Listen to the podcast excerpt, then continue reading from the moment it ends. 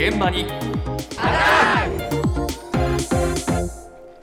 今朝の担当は竹内島さんです。おはようございます。おはようございます皆さん街中でよく目にする自動販売機横の回収ボックスうん、白いやつ？はい、うんこれゴミの回収箱いわゆるゴミ箱ではなくてえ飲料の容器を回収するリサイボリサイクルボックスえなんです、そうですよ。はい、周知の事実だと思いきや実は全国清涼飲料連合会が今年15歳から69歳の男女1000人に行った調査によりますとうん。10人に3人がゴミ箱だと勘違いしていると。いうことが分かったそうなんですね。うん。まあ、そのような事実を受けてはい。新機能の自動販売機横リサイクルボックスを業界統一で順次展開することが発表されました。新しくするってわけ？はい。新しいものに生まれ変わるんです、え全国清涼飲料連合会稲野由衣子さんのお話です。既存のリサイクルボックス、非常に異物が多い状況です。3割が今異物と言われているんですね。で、こういった問題を解決するために、新しいリサイクルボックスの開発を進めてきました。投入口が既存のものは上を向いているため、いろんなものを投入しやすい形状になっているんですね。で、今回のリサイクルボックスの特徴としては、投入口を下向きにすることによって、遠くから見た時に投入口が見えないので、ゴミ箱だとあの勘違いされて、ゴミをこう入れるという行為を減らすですとか、あとは投入口自体の口径を小さくしているので、それだけ異物の抑制を図っております。えうん。手元にね、はい。その、はい。おね写真があるんでそれを見ました。はい。今度のは、はい。えーり入れるのをはい下から上に向けて入れるの入れるんだよなこれ。そうなんですよね。投入口、まあ、投入口が下向きになっているので、ね。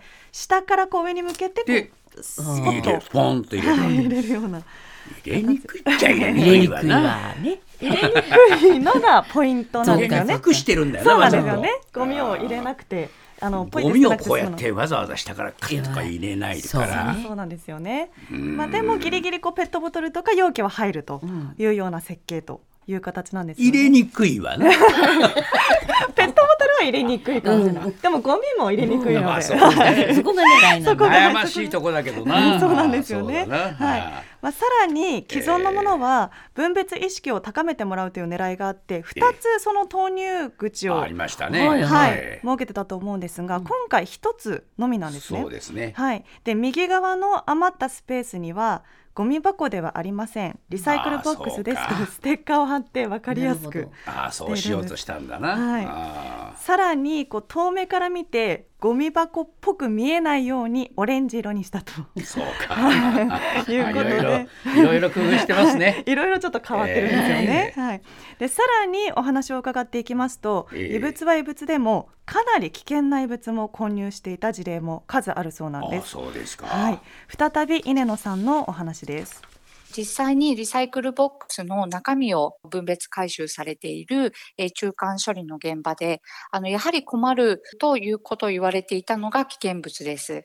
で、こちらはリチウム電池ですとか、あとは包丁ですとか、あと医療用のあの注射針なんかが入っていたということもあるそうで、こういったものは本当にですね、あの分別している、まあ、機械を破損することもありますし、あと分別の過程で実際に人の手で分別している作業の工程もあるんですね。作業している方の本当に身の危険になりますので、そういったものは入れないでくださいという声をあの聞いております。こ怖いですよね、本当に。包丁はい注射針そうなんですかんな。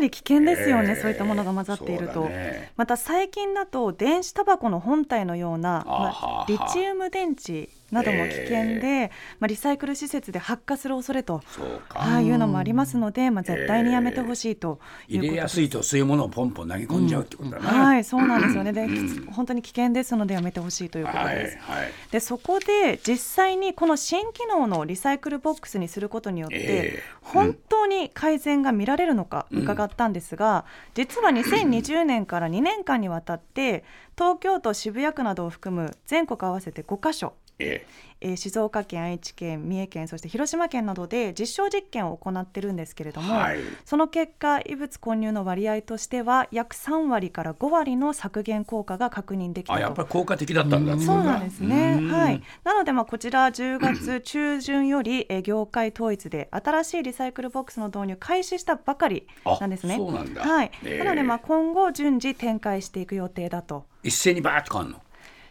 そこがどうなのか気になりますよね、そこで実際に今月から導入をスタートした飲料メーカーであり飲料自動販売機も手掛けるキリンビバレッジ株式会社の村瀬俊和さんに今後のその展開について伺いました。こちらはの業界統一の運用の中で、あの外の自動販売機がやはり異物を入れられる比率が高いので、まずはアウトドアの自販機に順次展開をしていくという形ですね。やはりこうコストがかかるところでもありますので、やはりコストの面でなかなか思うように進まない企業さんもあったりだとか、もちろんそういうのはあるとは思うんですけども、まあ、キリンビバレッジとすると、まあ、限られたコストの中で最大限対応していくっていうような形になる状況です。これ具体的な、えその数量がやれるというわけではない、例えばっていう話で捉えていただければと思うんですけども、弊社でいうと、自動販売機が約19万台あって、約半分が屋外のロケという状況です。その中で、まあ、それをもうざっくり言うと、10万台が屋外の自動販売機とした場合に、まあ、新規に今回置かせてもらいますよっていう、えー、六崎さんに持っていくという対応を、例えば年間で1万台新規設置をしたとした場合に、まあ、10年間かければ、まあ、ある程度、まあ、ほぼ100%近く交換できるのかなというふうに認識をしています。はあだなまあ、家庭の話としてなんですけれども、まあ、計算したところ、まあ、全部変えるとなると10年くらいの10年も単位かかるか。まあ、あとはまあコストの問題もありますがまあ、なるべく早く積極的に置き換えていきたいなという。でそれまでは両方が併存する格好になるわけだあそうですね、ええ。はい。だからまあさっき言ったようなそのね注射針とか包丁とか危険物をまだ残ってますからねこれ古いの、それに投げ込まないようにしてもらうっていうそういうね、えー告知もまた必要になってくると思いますね。ボンジュール三輪明宏です。ポッドキャスト番組三輪明宏のバラ色の人生。配信は毎週日曜日と水曜日です。忘れないでね。忘れないでね。でんでん